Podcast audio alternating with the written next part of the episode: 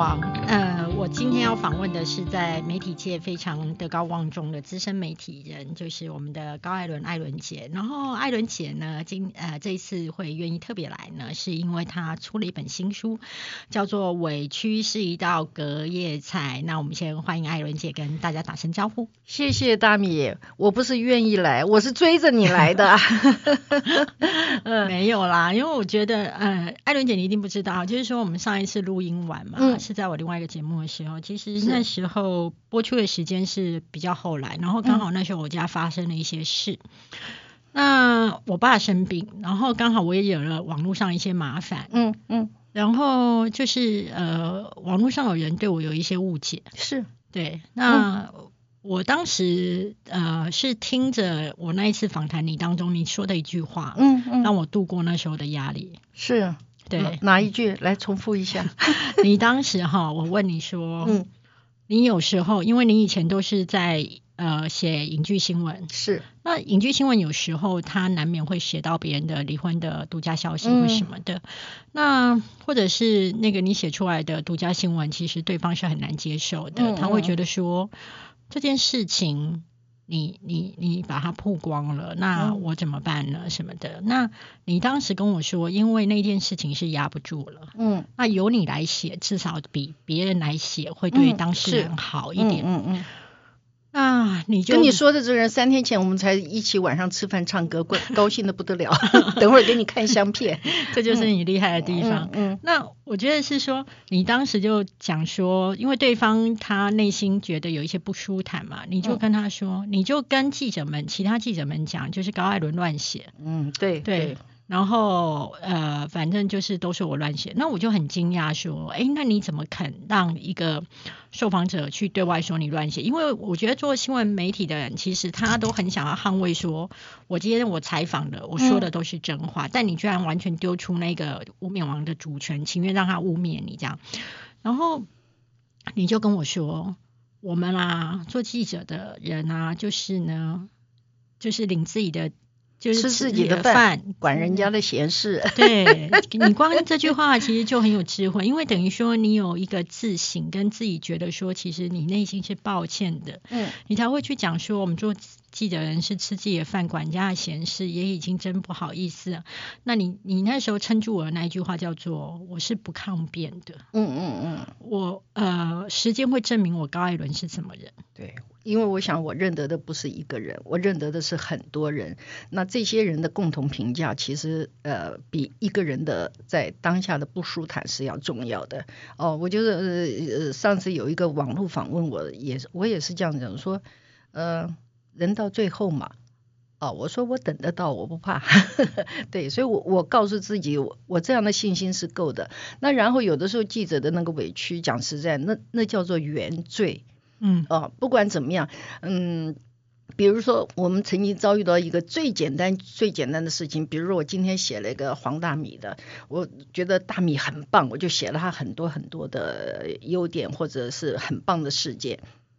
但是可能就会有一个乙说：“你跟黄大米什么关系？你干什么要这样子捧他？哦，你知道吗？你在做一件呃喜乐的事情，让大家都开心，知道好讯息的事情，其实你还是会遭到误解。那从这这种情况下，你你哪里能够去辩解很多事呢？那都是当事人或者是另外的。”呃，没有关系的人，他要怎么评价，由他去吧。我就说过，我们的日子还很长，是。所以我觉得那句话撑住了我，就是呃，我是不辩解的。嗯嗯嗯。时间会证明我是什么人。是。所以我自己觉得是说，我在那句话的时候，我得到一个很大的力量。然后我自己在看你的新书的时候啊，我觉得你真的是人生智慧王。没有，哎呀，我刚刚一进门不就先跟你讨教我。真的羡慕你，羡慕到不得了。我看你脸书上，你只要随便发一个文，哇，马上几分钟不不到半个钟头就八九千，然后就很容易就破万。我觉得我我简直是呃呃呃，不知道要要怎么样去花时间去告诉他们，哎，来看看我好不好？因为完全不懂呃电子上还有这种呃网络上的这些呃知识。应该是说，我这边也就顺便解答一下，就是说。嗯，我一定，我大概四年前开始经营粉丝团，四到五年前。那那一开始也会，你知道，一开始大概就是零个赞、一个赞、三个赞那一种。那那时候我也会苦于说，哎，那那好像就是别人好像很厉害，我也不太懂别人的窍门是怎么样的，但是。我记得我有一次看一本历史的小说，嗯，好像是武则天还是谁的历史小说呢？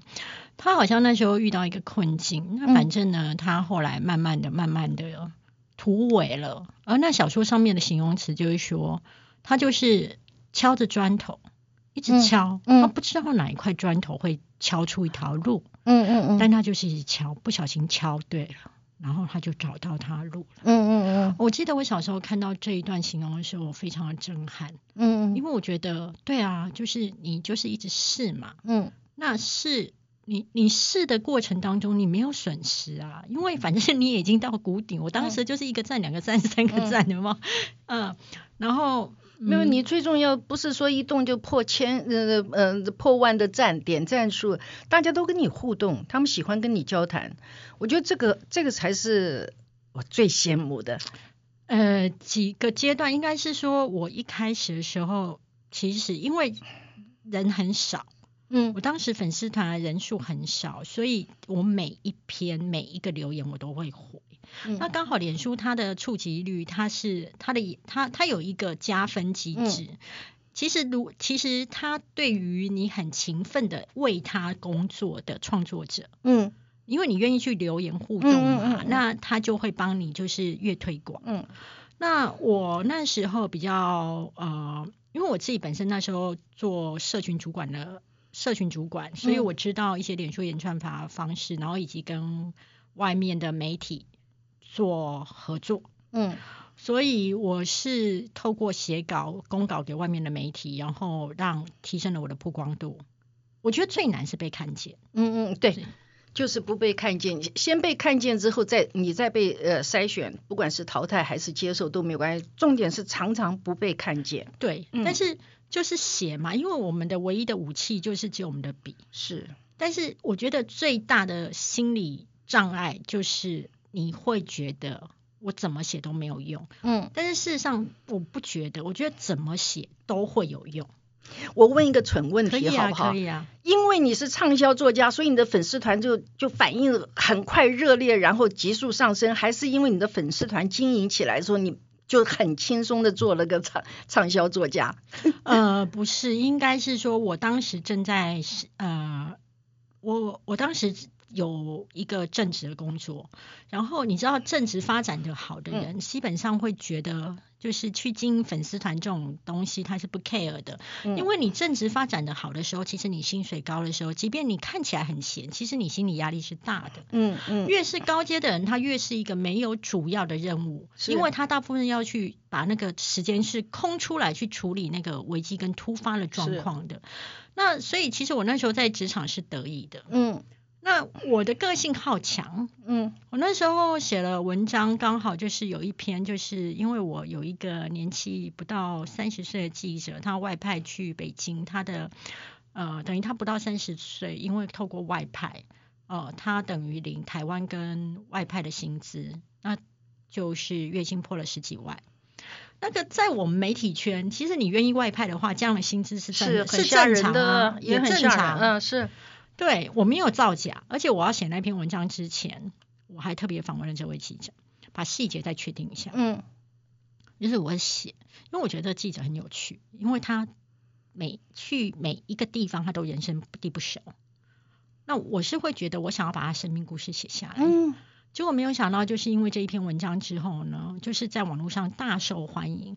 我觉得人生就是福祸相依，当大受欢迎的时候，代表你被看到。嗯，我第一时间超开心的，我觉得哇，天啊，我竟然看到商周、风传媒、金周刊上面流量第一名都是鄙人在下，我是是，我觉得我好开心哦，而且其实是没稿费的。那那可是被看见之后，永远要知道一件事情，被看见之后一定会带来攻击。嗯嗯，那当时的我才刚出茅庐。不太了解这个因果循环，我也不太懂这个轨迹，我也更不可能会去沉下来说，我不用抗辩的，时间会证明我是什么人。没有，我就跟他辩，就是我跟网友说，我就一直在解释说，我们的薪资结构、外派的薪资跟在台湾的记者的薪资大概怎么样，加起来之后是可以到这个薪水什么，但是没有人要听。然后不断的攻击你，那不断的攻击我之后，那时候突然会有很大的压力，嗯，很大的压力。呃，私下之后，我就去超商买啤酒，然后买了啤酒之后喝下去之后，我刚开始都客客气气的解释，喝下去之后我就开始跟他对骂，对对，然后后来我我个性好强，我都会觉得我每一个挫折都是祝福。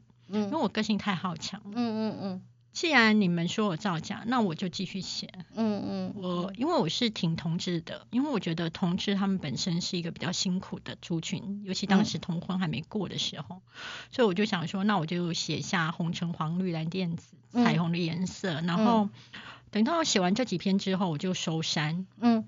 然后因为我想要证明，我写完这这几篇当中，我都没有写任何数字，是我没有用任何薪水数字。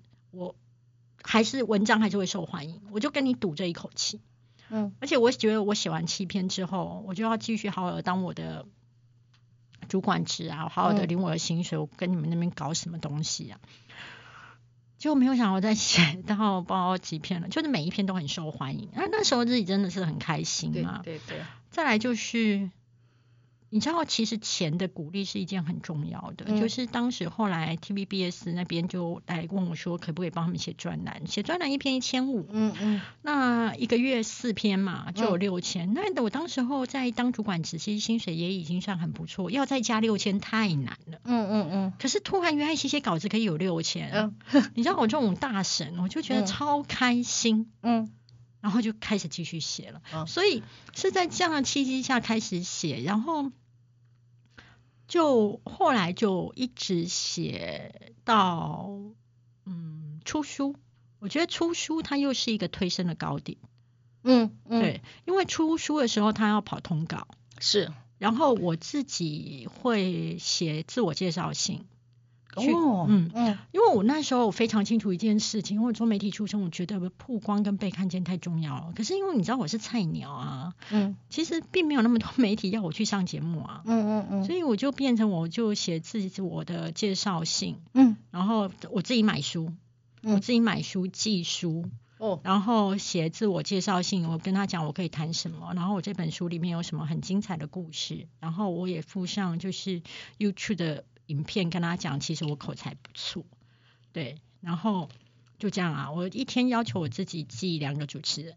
哦，然后 然后就投石问路嘛，哦不容易不容易，就投石问，这只有我在做学生的时候做，嗯，我学生时时代也是到处人家找，那个时候还叫通讯社，就是找我们这些学生来写哦。哇，夏天的时候也是满头大汗，到处跑，到处写，没有稿费。但是我们真的从来不会去在乎这些，就是那个时候觉得我喜欢写，写这件事情是让我快乐。那时候甚至于连有没有被看见这个都还思考不到，就说我有机会写东西就开心了。嗯，我觉得其实我一切都是因为我好强，因为我觉得书都写了。嗯，那我觉得。我我觉得我我我觉得这个世世界上最在乎这本书的就是两个人，一个就是出版社，一个就是我，呃。因为他砸钱了，是。我出力了，是，那我就会觉得我我我我要想办法，嗯嗯，出版社想他的办法嘛，那我想我的办法，我也是很蠢，像像这个书，我二刷的时候我就我刚你刚看到我们那个企划了吗？我说出版社会不会？亏赔赔钱，他说不会，怎么可能？对，我我我也不知道别的那个作家会不会，我每次都会问出版社，你有没有赔钱？不会，但我想三千本就有下一本。是我我想我能够写到写到第四本第五本的话，我我想出版社应该是不会不会过度吃力，是不会不会不会，而且你是卖的好的，从第一天出版之后就一直站在排行榜上。没有，就是因为现在这个终究是我觉得是累积到我第五本书了，前面一两本我觉得也是蛮辛苦的。嗯，我我我这一次很特别，我有一个朋友。快四十年朋友，他不知道我写书哎、哦他台大毕业，他是社交名媛。因为我从来私下跟朋友不会特别谈这个，这一次书比较用力一点，我就有寄给他书去，他说啊，然后他就马上请他司机去买，买了之后他说，哎，你前面还有别的书，他就把我书买齐了。他说：“你不是说五本吗？”我说：“那一本早就绝版了。”他说：“那你有没有？你有现成的话，你借我，我保证不在书上画眉批。”我说：“我说好，到现在还没有接他。”然后他去看，他说：“哎，我用每个下午看完一本，你的四本我都看完了。”他说：“那我以前没觉得你这么厉害。其实，当然这这后面厉害这是有点客气了。可可是他是我我所有朋友里面反应最强烈的啊！而且我艾伦，我怎么从来不知道你在写书啊？你看我我不是个自恋的人，我我不会特别去讲什么。你你不自恋啊？我觉得艾莲姐你很厉害一点，就是说你是一个呃一直很愿意去当推手的人，哎，可以这样说。而且其实你、我自己的观察，嗯，你是把你自己藏在文字后面。曝光你的文字可能会比曝光你的人会更你让你喜悦。对，因为我是真的很喜欢写东西。像我跟朋友出去，我我有很多朋友是做呃，就说他们他们要呃面对观众或者什么。像我就比如我们大合照，我通常哎大米大米大米，你坐这边为什么？因为你们的呃对外的形象非常重要，所以一定要让你们坐中间。因为为什么所谓的收 C 位，呃，对我也不懂，我的就中间那个好位置、呃。为什么还有一个？他坐旁边啊，有些相机拍的时候会把脸拍的歪的斜的，那个小怎么叫鱼眼镜头啊？我不懂啦，但是我就会观察，所以我朋友跟我在一起，他们很放心，因为我不需要你开口的，我都会想每个人职业不同，他在某一个职场的话，可能在这张相片对他是重大意义。对我们来讲，只是一堆朋友在那好玩、吃饭、唱歌，如此而已。所以我在这些小地方的注意啊，嗯，对朋友来讲，他们觉得非常的跟我出去很很有安全感。就像我我我呃，有的时候难得嘛，多半都是朋朋友花钱请客，我偶尔花钱请客的话，朋友几乎都不会问我说有谁，因为他们知道我不会弄一些奇怪的那个。大家不适合的人坐在一桌，所以每一次真的是宾主尽欢。嗯，可是我自己会觉得一件事，就是说你曾经在包含《民生报》啊、嗯、《大成报》啊，都是当到总编辑之类的高层的时候，嗯，那你这本书的时候，其实一打开的时候，我觉得很有趣。你谈的是归零，归零的重要性，你会觉得归零其实是才是一个呃有自信。呃，归零才是一个在机会在起。嗯，你为什么会有这样的体悟？你每一次的归零都带给你什么样的感觉？我觉得，我想这个东西以前在呃唱片公司呃滚石唱片的三毛对我来讲也很重要，因为像我离开大成报的时候，我我就跟他喝个咖啡，我每次要换工作的时候，我都会跟他聊聊天。嗯，还有他说那个时候他说艾伦那个这样子，我不会给你很高的薪水，但是呢，我请你到。做到日本去做特派员，滚石唱片的，干嘛呢？他说你什么事儿都不要做，你就去每天在那日本看电视、看娱乐新闻、看呃有声出版，我要你吸收最新的知识。然后他他告诉我的一个理论，就是人永远在学习的时候最谦虚，吸收力最强，因为你知道你欠缺这个。我听了之后很感动，但是那时候我没有去了，那个。很谢谢他，可是这个事情对我有一个极大的启发，就是学习永远让你精神奕奕。呃，只不过这中间的一个选择，可能我们会学习的，呃，我们比较特别偏爱的东西。那我那我运气就很好，昨天晚上跟几个老同事在基隆，他们来吃海鲜，后来就讲到职场上的各式各样事情，有的还笑说：“哎呦，我那时候都被骂哭了，什么男生女生，男生又一。”呃，差点要干架。后来我听大家讲完之后，我就说，我觉得我的人生也是没什么意思。你们都有都有这个高低起伏，我好像都没有。我除了自己呃生活上遭遇到一些挫折，我在职场上，我说我好像也没有真正吃过苦。那但是我仔细想一想，我大概在乎的事情不多。可是我也会啊，我以前也有同事说，哎，那个老板。不是真正的老板，就是我们的主管。他讲话的时候，你这样突然站起来走，我都替你捏把冷汗。站起来走，我我在我现我在职场上，我从来没有跟人家起过冲突，但你都站起来走，我也不反驳别人。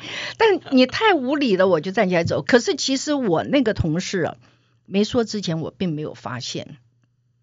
年轻还是比较那个，我就我就笑嘛。那个你没有发现自己站起来走是一件很不礼貌跟以及很挑战权威的事情。对，就是没有，因为我觉得我坐在这跟你冲突更不好，而且我我我觉得，因为我从来没有发过脾气，是原因是因为我知道如果我放我会控制不住。我曾经在三年前疫情之前，我们吃饭吧，因为有一个。男生，我们眷村小孩会讲粗话，但是那个粗话是口头语的三字经。可是那天很多女眷在那儿，她一直一直就太习惯用这个。那我们像我们小学同学，基本上女生多的时候，他们就不会讲。那我们知道那是没有恶意的，但我我不晓我是眷村小孩，可是我很不喜欢听三字经、五字经这种。我那天就突然发作，哇！后来我当场也跟大家。道歉，然后回去之后还一一发简讯。人家说发的好，因为大家也听了耳朵生茧，听到太多的五字经了，你知道吗？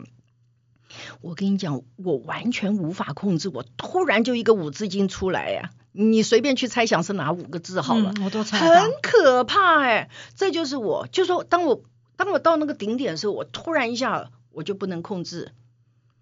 这就是我，其实我从小就会这样，我会摔东西。为了这个，爸爸好好的打过我，没有用。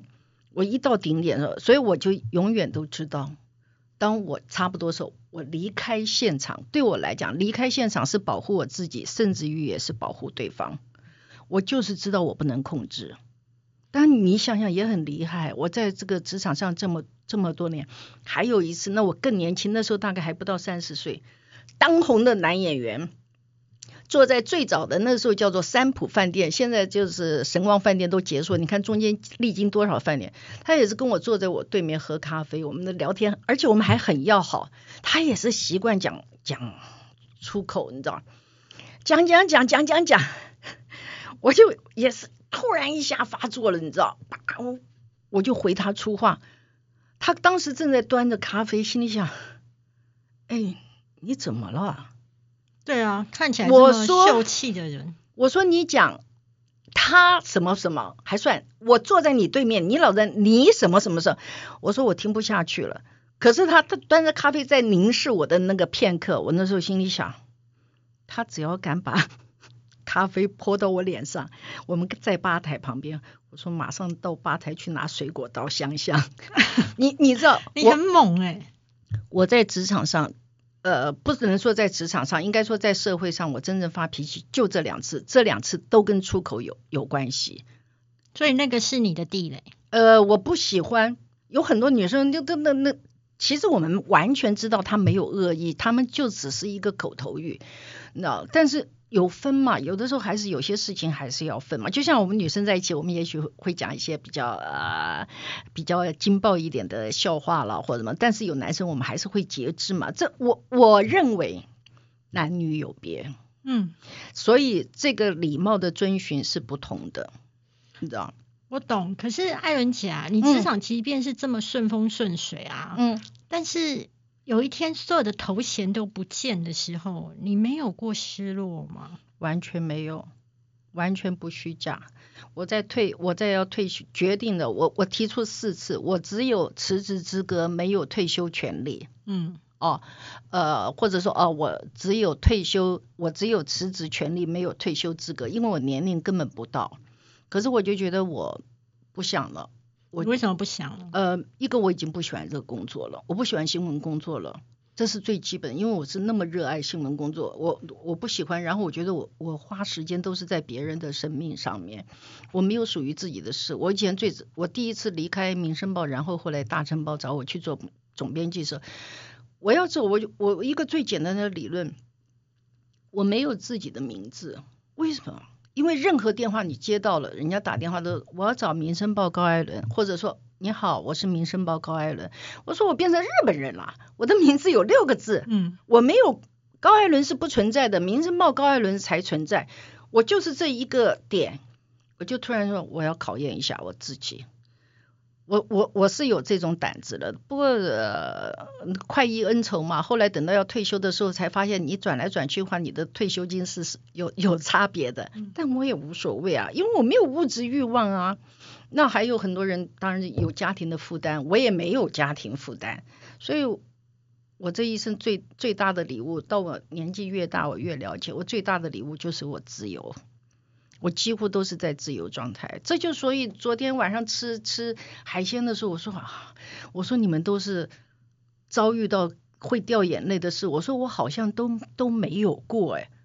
可是你刚刚有提到，因为其实你以前是很喜欢写作，也很喜欢新闻工作。那你觉得后来会变成你不喜欢的原因？当一份工作会重到，你觉得有热情，甚至会非常的嗨的情况，到后来你难难以忍受。你觉得大概那个我们的工作多半都跟人有关。对，我喜欢跟人接触，我喜欢新朋友。哦，这我我我有点投机的作用是什么？问，我觉得跟新的对象可以学到很多新的观念，跟知道新的话题。但是呃，风气慢慢改变了。比如说我我我，我们都都所有的事情都都认为，嗯，它有它的来龙去脉，可是我们都不会去想到有有不好的、有蓄意的、有设计性的。那我后来会觉得这样的事情越来越多，因此呢，就是说，如果我对你是真心相待的话，我觉得好像也有一点浪费我自己的生命，因为呃，成就。我们所有做的事情也成就在别人身上，嗯，那如果我离开你，会不会是什么都不是呢？其实我需要去了解这个，也因此我就觉得我可以去，如果一样要写东西，为什么不去写别的东西，而要去写人物？而且到某一个程度的时候，我们越来越有负担。比如说，我我可能我我随便写什么，人家都会觉得很，当事人都觉得很开心。可是对我自己来讲，我就很怕我有任何闪失，不管是对人家造成伤害，还是这个事件我没有做最精确的报道，然后对我自己的信用造成伤害，那就是这些都是一些复杂的情绪在里面。对，后来，但是我在职场的时候，我从来从来不会对我的年轻伙伴表示我已经对新闻工作没有兴趣，因为我觉得那是对他们不尊重。因为我年轻的时候，我也是这样，当他们这样兴致勃勃的在讲很多事情的时候，我没有理由去给他泼冷水，我还是一样要鼓励他。可是，在这样的矛盾当中，我我觉得我自己不舒服。我说的就是我自己不舒服，跟跟工作无关，就是说。在我的标准里面，我不喜欢这样处理事情。可是，在竞争的状态，我可能必须要走这一条路。那我觉得人，嗯，最大的自由有两个状况，一个就是呃，你没有没有秘密；另外一个就是你不会矛盾。我觉得这两个元素是非常重要的。那我运气好，我觉得我这一部分都还还。还知道如何去选择我要的东西，可是你知道不矛盾很难，不矛盾是最难，比没有秘密还难。我觉得没有秘密，你没有什么要特别做，不矛盾的，因为不矛盾就是你选择嘛，你要左边还是右边，你要上面还是下面，你要黑还是白，你选择，但是选择了就认，选择了一定要认，没有办法。啊，矛盾是处处都在。我说，比如说我们在媒体里面。又有人希呃希望能够做直报，有品质的报纸，又有人希望做商业报。你知道商业跟直报中间就是有矛盾，因为你有矛盾之后，结果你到最后两样都做不好。很多事情都是这样，矛盾是非常困难。矛盾的话，我们解决矛盾的呃一个方式就是你自己够聪明。第二个，你下定决心之后，你不要三心二意，抱怨这个，后悔那个啊。大多数都是这样，那那个矛盾造成的就是伤害。可是矛盾让你必须做选择的时候，你自己要深思熟虑，所有事情都要想过。呃，我个性呢乐观，但是我凡事算输不算赢。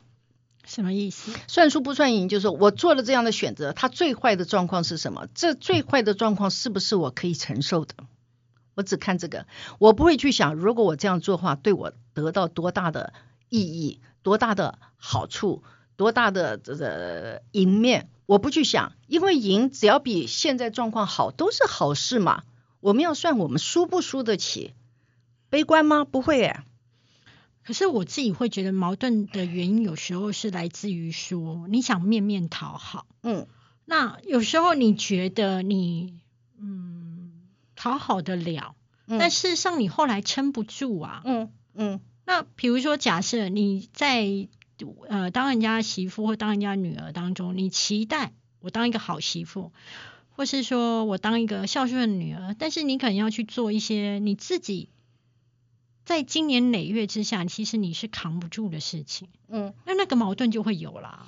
呃，对，有的时候走得太亲密的时候是，就说生活上的摩擦会产生。你讲的是婆媳关系了，那我我讲的是呃普遍性的大多数的不不同的环境呃浴场的状况。那婆媳问题当然是比较啰嗦，为什么？其实只要是重复要天天见面的，都是很困难的，都是矛盾点很多的。像偶尔呃有时呃随便家人在一起。啊，谁讲了一个话，另外一个就问说，那那你你觉得他什么意思？我说你管他什么意思啊？我说你就去想他是好的意思就好了。这是属于家庭部分，哦，你好聪明哦。不是因为你你很多事情是你无能为力的。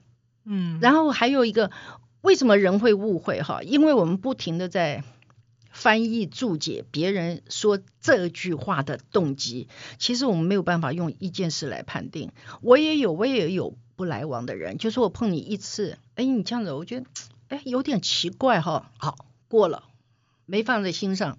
第二次，因为哎有没有针对性啊？好，没关系，不要去猜测。到第三次好了，凡事不过三，就这样，就这么简单，你就凹塞吧。因为没有关系，请你淘汰我，我我也要淘汰你，因为我不喜欢在不舒适的状态。而且如果任何一个简单的事情都让我变得复杂，要去要去探讨是有背后有什么原因的话，我就想就算了吧。所以我不是没有呃吃过苦，没有委屈过，是我可以把这个东西丢掉。这就我讲说隔夜菜嘛。隔夜菜不要留，吃了就是不好嘛。我们都知道它是不好的嘛，那你为什么要留它呢？那委屈就是要委屈就委屈就是最标准的隔夜菜。哎呀，今天今天拿出来看了看，没把它做出一个结果来，明天再拿出来，后天再拿出来，其实它是越来越坏的，它只会让我们的委屈变得越来越强烈。不要。委屈是一道隔夜菜，你就把这隔夜菜给甩了。哪怕你今天啊说啊不要错过，没有关系。我们这一生什么事情都可以错过，什么人都可以错过，什么样的荣华富贵也都可以错过，就这么简单。所以，以你对人性的了解，因为其实受委屈的人其实会喜欢抱怨，会喜欢诉苦。以你对人性的了解，你觉得抱怨诉苦最多别人能够容忍你几次？嗯，看事件吧，嗯，看关系吧。但你你要了解，就是我我不知道你你这么年轻碰到多，我们碰到如果委屈诉说委屈，我讲，它通常都是相同的事件，它不停的重复。我觉得三次够了，我凡事事不过三，这是我的看法。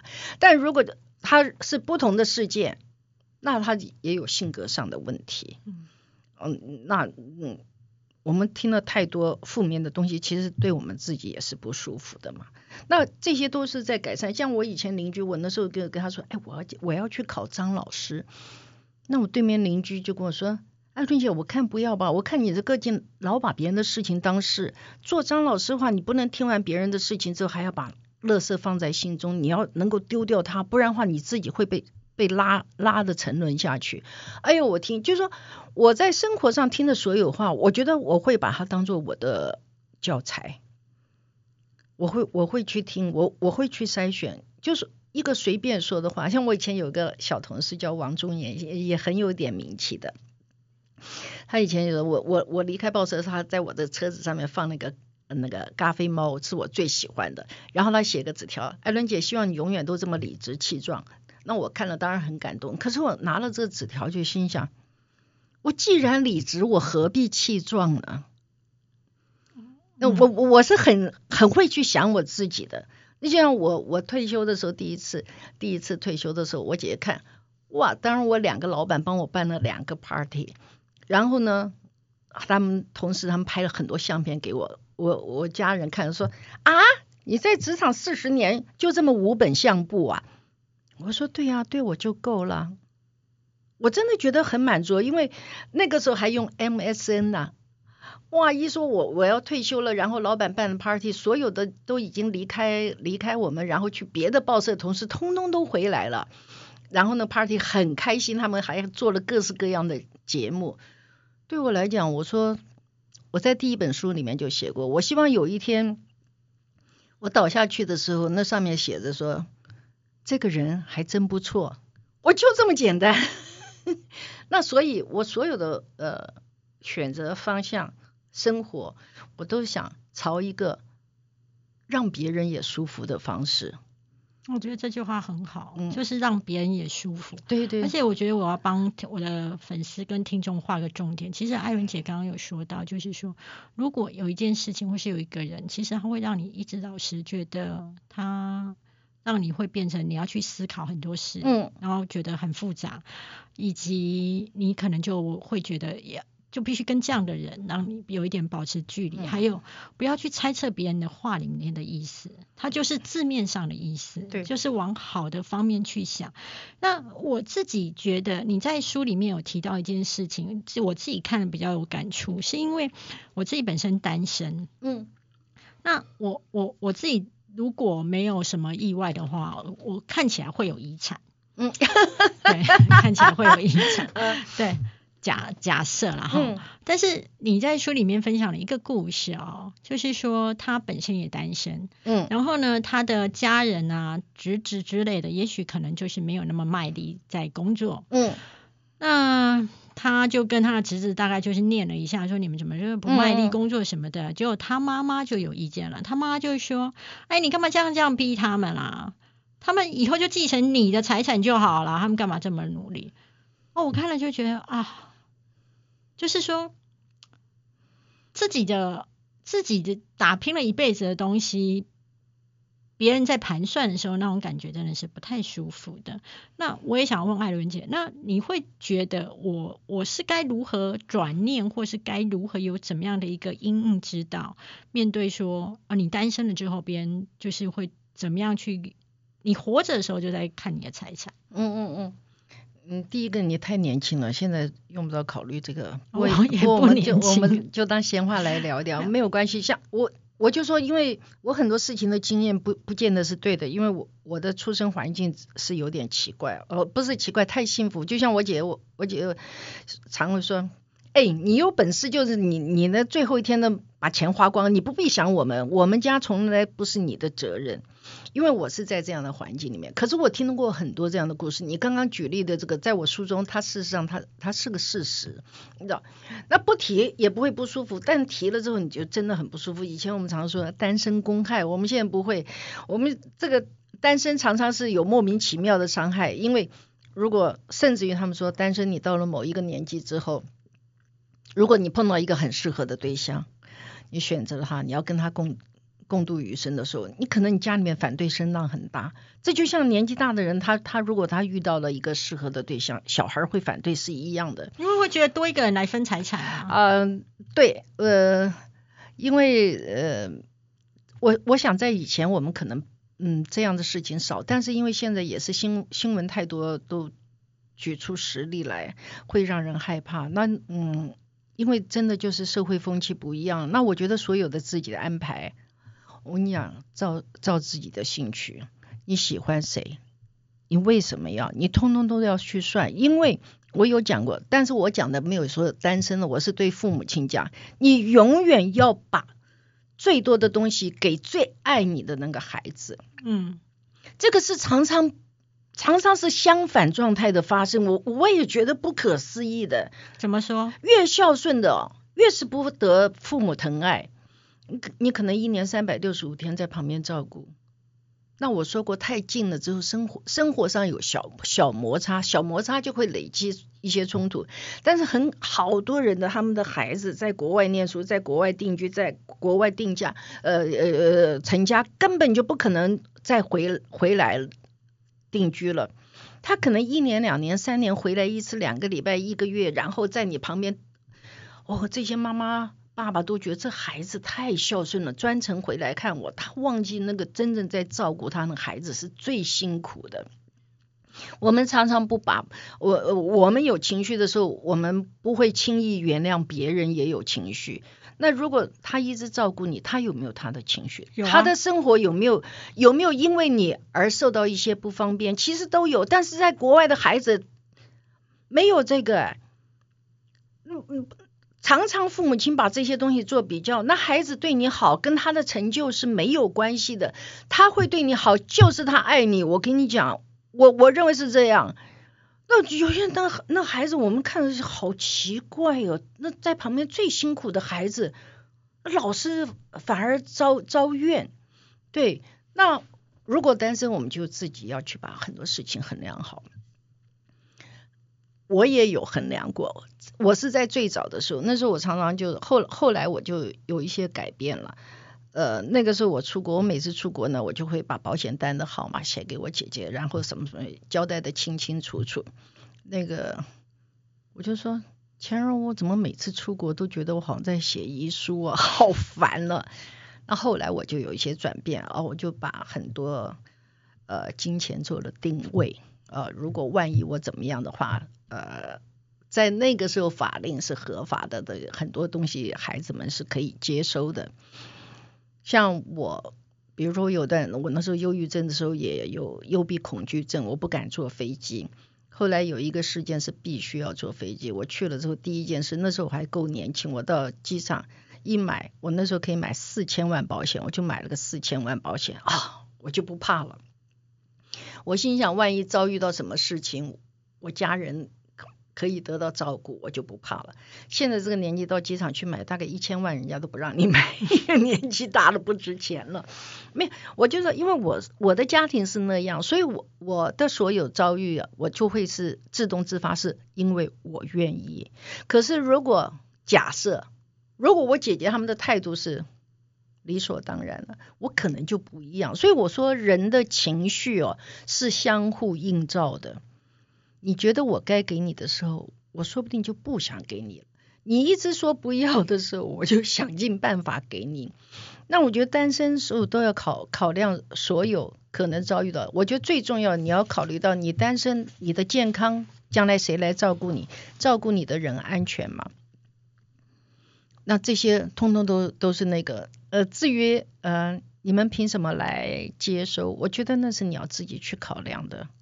不是被他们强迫接受的，没有，嗯，我我觉得我听完之后，大概就是说，当别人这样说的时候，其实不舒服，你不舒服，但你可以再还一个想法，就是，哎，他可能也是一个很好的提醒，是，就是让你提醒你，这时候也许你该想想你要怎么做，做些安排，因为其实别人可以有他的想法，但你可以有你的规划。然后我觉得在书里面当中，我觉得很有趣的一点就是说，你知道我们做媒体人呢、啊，其实是对于新鲜的事物都是非常有兴趣的。嗯、有兴趣之后就会钻研，钻研之后就会成瘾。但是你居然会说，其实你要戒掉上瘾，你是为什么觉得任何东西都想要戒掉成瘾这件事情？不好啊，就是你没有需要，或者是对你不见得是适当的，你还是一一定要去重复啊。我说像比如人家说，哎，你好像一天到晚都在外面吃饭，事实上不是的，我也不会一天好几个约会。那那我觉得被被控制，呃，我刚刚一开始就跟你讲，我不喜欢管理别人，我也不喜欢人家管理我，可是我不能让我的上瘾来管理我。嗯，有的时候有些事情你就觉得非要这样子去做，哦，那。很难受哎，你觉得不要把我我讲一个最简单，不要不要上脸书好吧，不要每天上去看黄大米好不好？我说我了，我就会去看。可是我每次我我当我开始重复这些事情的时候，我就会休息一下。还有我跟我朋友用 LINE 聊聊天，我是很少用 LINE 聊天的。偶尔哎，突然发现这一个礼拜这十天，我每天都在跟他写 LINE，我就会停下来。我，但是我从另外一个角度来讲，我虽然朋友很多，可是我不是那种，嗯，要怎么讲？你们大概都有闺蜜，我有时候觉得我没有闺蜜。第一个，我不会去，我的话题没有交换秘密这种事情啊，很亲近的，可能也许你家里面发生一点什么事情会提一下，没有交换秘密，但是也我也没有什么秘密，嗯，我就我就不能够，因为我觉得我很容易上瘾症，嗯。你你看，上一次上你节目，我们是不是那一个礼拜都在写嗯，简讯？没错好，，你只要写给我，我回你；你写给我，我回你。然后我就觉得，我每天都会期待要跟你做这件事。我很容易上瘾，所以我要很小心。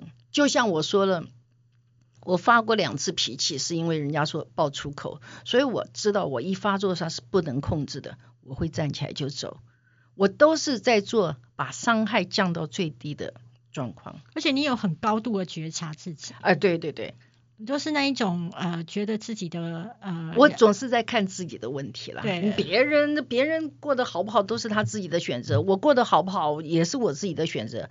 那然后我的选择标准我都很低嘛，就只要人家我万一我不在的时候，人家突然提到，哎，高艾伦这个人，然后有一个人接口，哎，他实在不错，大米，我就这么点儿出息，我就觉得我的人生很圆满了。我我觉得大家如果哈想要就是学到那个艾伦姐的一些人生智慧，呃，她的人生智慧呢，其实在书里面，其实每很多篇我都会觉得，嗯，跟大家想的不太一样，但事实上是我觉得是蛮有用的，就是对于你情绪上面的舒缓，你都会觉得看完他这些书，然后你再去想一想你曾经发生的事，你的想法可能不一样。比方说，他会觉得人要戒瘾，要归零才是赢。他会觉得所有的争气都不是为了给别人看，而是为了让自己好过。那比如说，他会跟你说，当你情绪溺水的时候，你要怎么样能够放松，然后上岸。